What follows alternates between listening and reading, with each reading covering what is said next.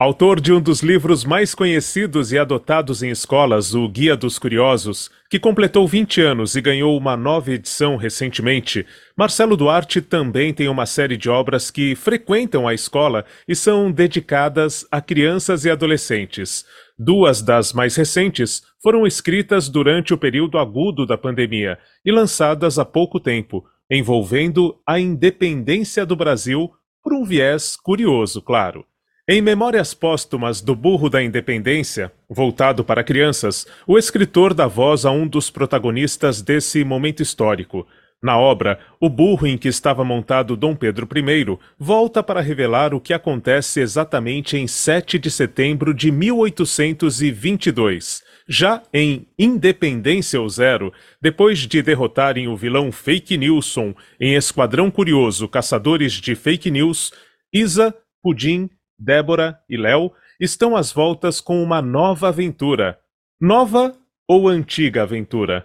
Uma máquina do tempo preparada para a Feira de Ciências da escola leva a Isa para 7 de setembro de 1822, às margens do Riacho do Ipiranga.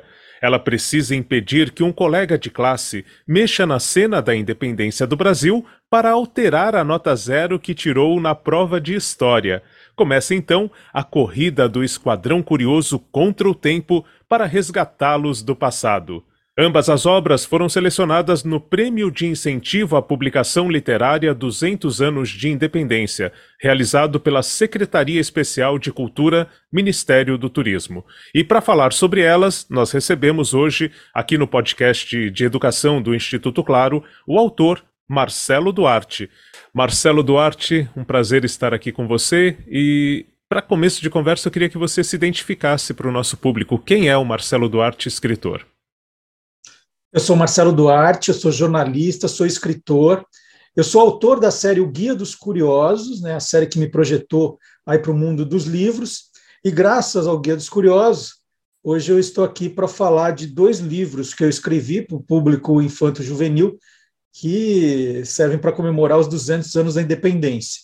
O primeiro é Memórias Póstumas do Burro da Independência, e o segundo é O Esquadrão Curioso em Independência ou Zero. Bom, as pessoas já identificam você, falou Marcelo Duarte, já lembram do Guia dos Curiosos. Mas antes de falar sobre até esses livros que também têm um viés curioso, né, sobre a independência, tal, queria que você comentasse um pouco sobre o Marcelo Duarte, autor de livros infanto-juvenis. É, um pouquinho dessa sua veia, como é que surgiu o Marcelo Duarte, autor de livros para crianças e jovens?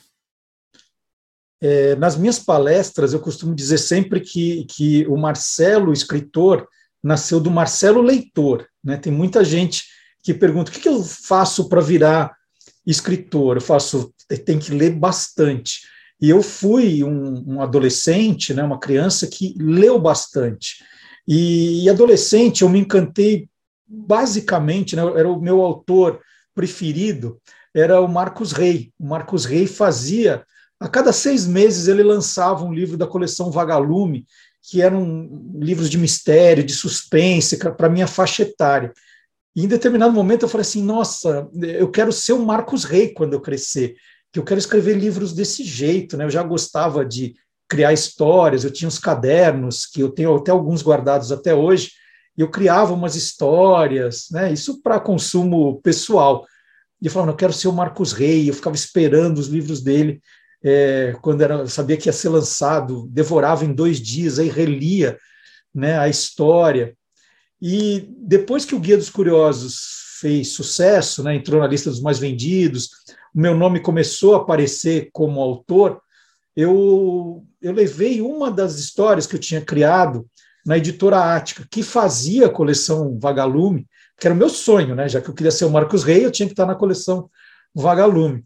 E eu levei uma história que falava do sequestro de um jogador de vôlei às vésperas de uma final, porque o vôlei estava em evidência ali naquele, naqueles anos, no começo dos anos 90 ainda, se falava muito do vôlei, e eu levei esse livro. E a Ática estava num, num processo de mudar um pouco os autores, eles queriam autores mais jovens na coleção, e aí eu, eu era a pessoa certa no momento certo ali na, na editora Ática.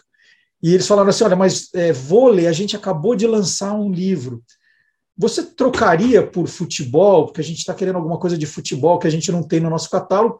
Falei, é para já, né? Aí eu mudei a minha história, que chamava O Mistério do Camisa 9, e eles não queriam esse título também, aí mudou para Jogo Sujo, e foi meu primeiro livro para a coleção Vagalume, depois eu fiz outros quatro, e aí é aquilo, né? O, o, o, primeiro faz sucesso, é adotado em escolas, os alunos gostam, fala, tem mais desse autor, e aí eu fui fazendo, e hoje são dez livros né, desse estilo, quatro continuam na coleção Vagalume, outros seis são pela Panda Books, mas já são dez livros agora infanto-juvenis.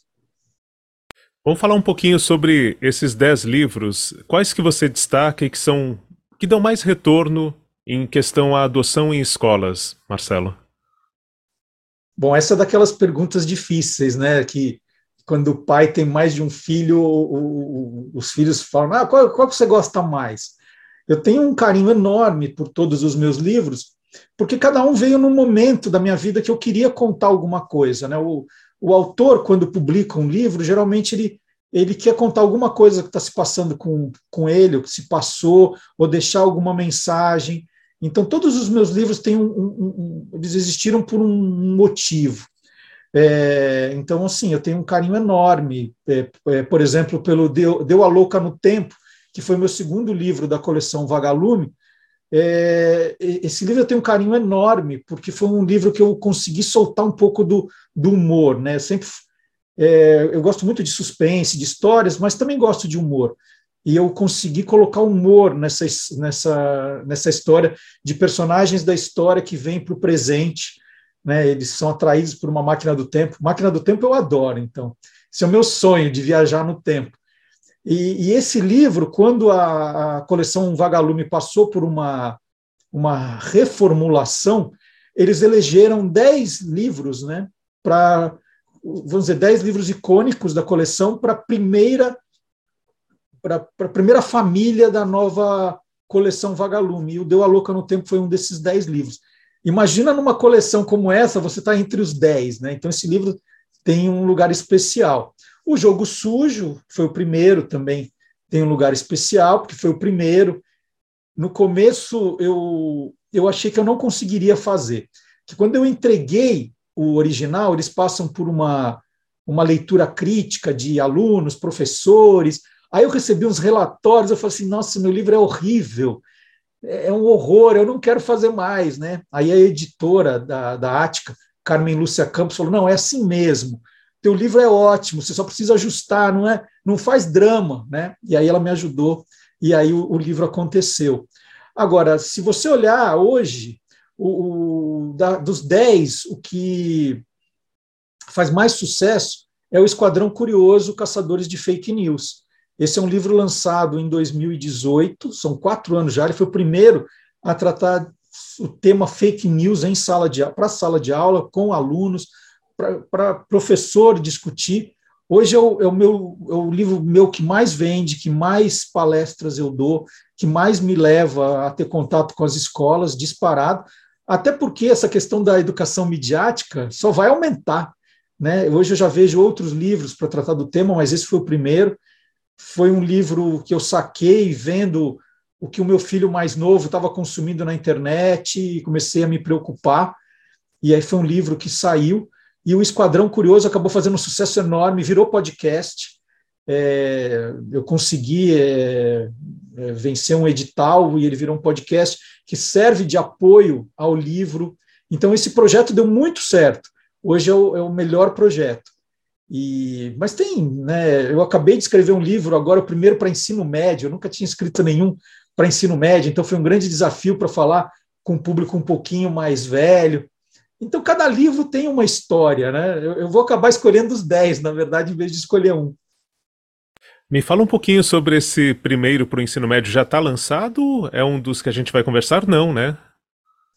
É, o Que Nem Maré foi o primeiro livro que eu fiz para o ensino médio. É, era, um, era um desafio, porque eu sempre falei com, com crianças ali mais do fundamental, um e dois, e eu queria, o autor, né, é, ele, ele também começa a querer desafios. E eu estava com o, o, meu caçula entrando para o ensino médio, e eu comecei a perceber coisas que estavam pipocando na cabeça dele, né, de falar de profissão, de falar de, de amor, né, de falar sobre questões é, sociais dentro da escola.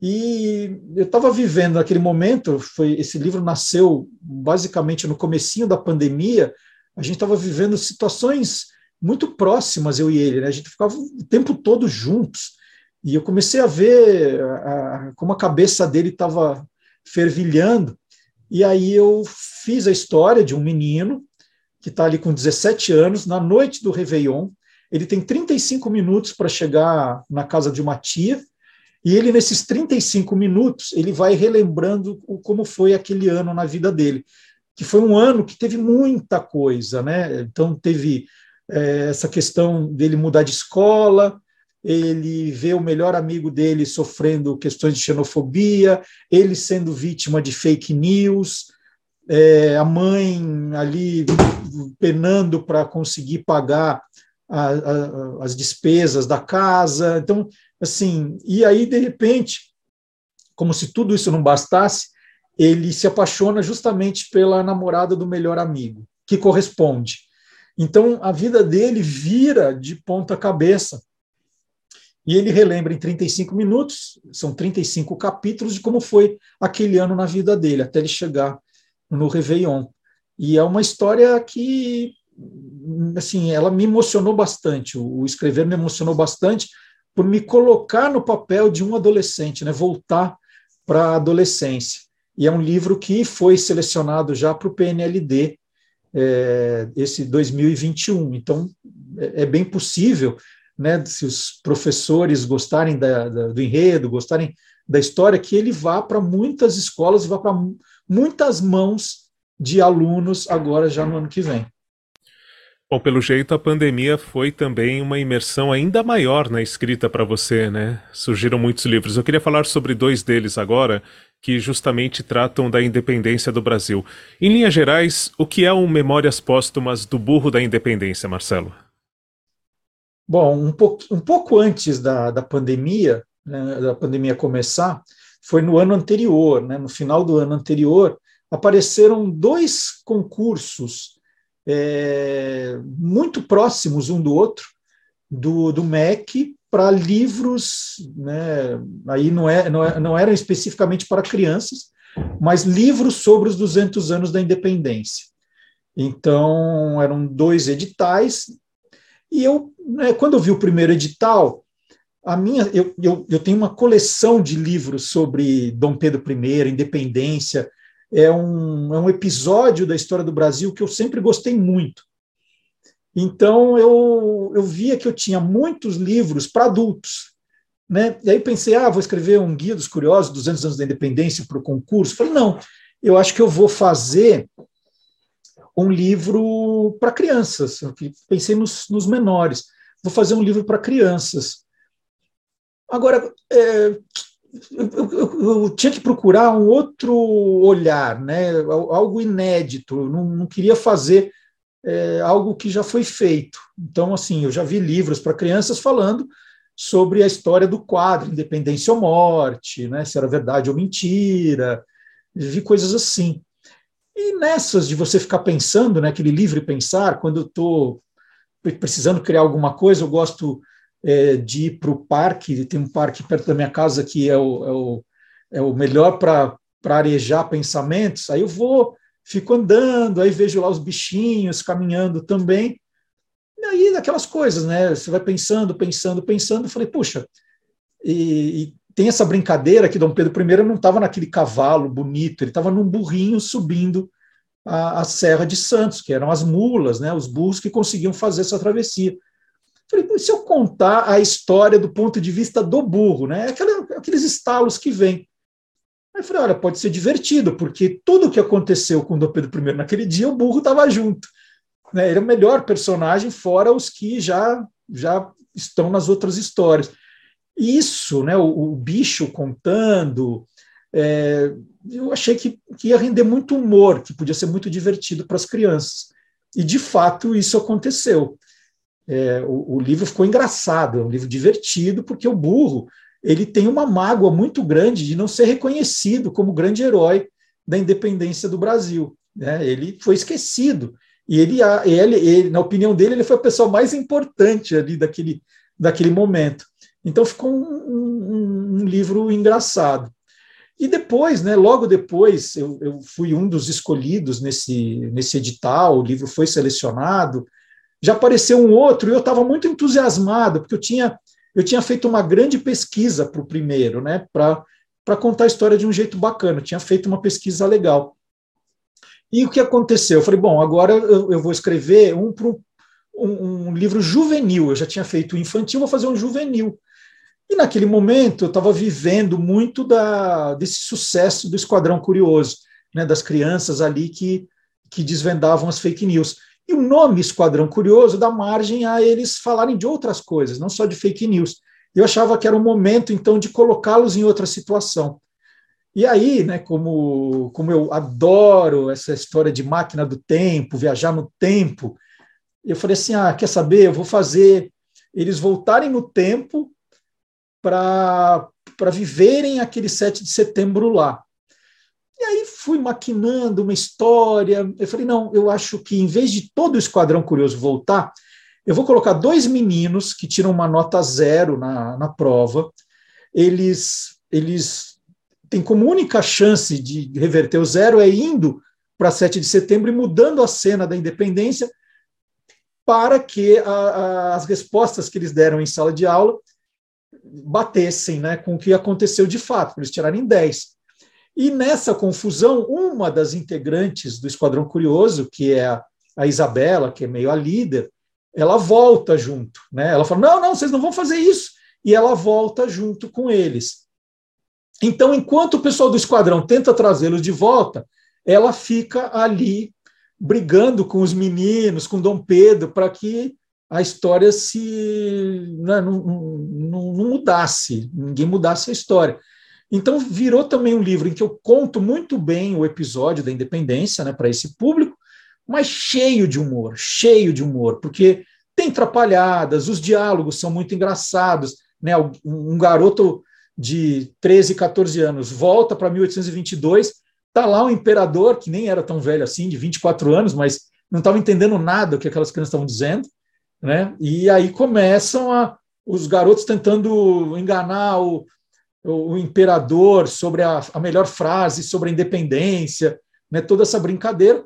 E esse livro também acabou sendo um dos, dos premiados desse edital. Marcelo, é bom. Acho que agora todo mundo está curioso para conhecer um pouquinho dos livros. É, você pode ler um trechinho de cada um deles para a gente ter uma ideia um pouco do que você passou dessa sinopse na prática, como é que, que ela se resolve? Vamos lá, eu vou começar com Memórias Póstumas do Burro da Independência, foi o primeiro, e ele começa assim. Posso garantir que subir aquela serra com tanto peso nas costas foi difícil para burro. O pavimento era uma buraqueira só, enlameado e bastante íngreme. Chegamos arrastando a língua quando alcançamos o Planalto. Faltavam ainda cinco quilômetros para a cidade de São Paulo, trecho em que passaríamos por apenas oito casas. Pelas minhas contas, ainda tínhamos mais de seis horas de viagem para completar os 70 quilômetros do percurso. Paramos próximos a uma venda, em uma área desabitada, para almoçar e para um pequeno descanso. Teve quem tivesse outras urgências. Pedro, o príncipe regente, saiu correndo em direção ao matagal. Já tinha feito outras paradas na Serra do Mar. Durante a viagem, eu senti, e tenho até calafrios de lembrar, que ele não estava nada bem da barriga. Alguma coisa que ele havia comido em Santos, nosso ponto de partida, não havia lhe caído bem. Pode ter sido também a água com gosto estranho que tomamos em uma bica. Só sei que ele estava com uma dor de barriga braba, até que me afastei um pouco do arbusto para não presenciar aquela cena terrível. Ah, desculpe, eu ainda não me apresentei. Sou um dos burros da comitiva de Pedro em 7 de setembro de 1822. Um, não. Eu era, sem falsa modéstia, o mais importante burro daquela comitiva. O número um, o preferido, o predestinado. Era eu quem estava carregando o futuro imperador do Brasil nas costas. Marcelo, a gente está fazendo esse, essa gravação para um áudio, né? Mas também tem o registro em vídeo, então se você puder mostrar a capa do livro, tiver fácil aí, sensacional. A ilustração, quem cuidou dessa parte de ilustrar? Eu vou mostrar aqui alguma das coisas. É o Birissarsky. Olha que coisa linda.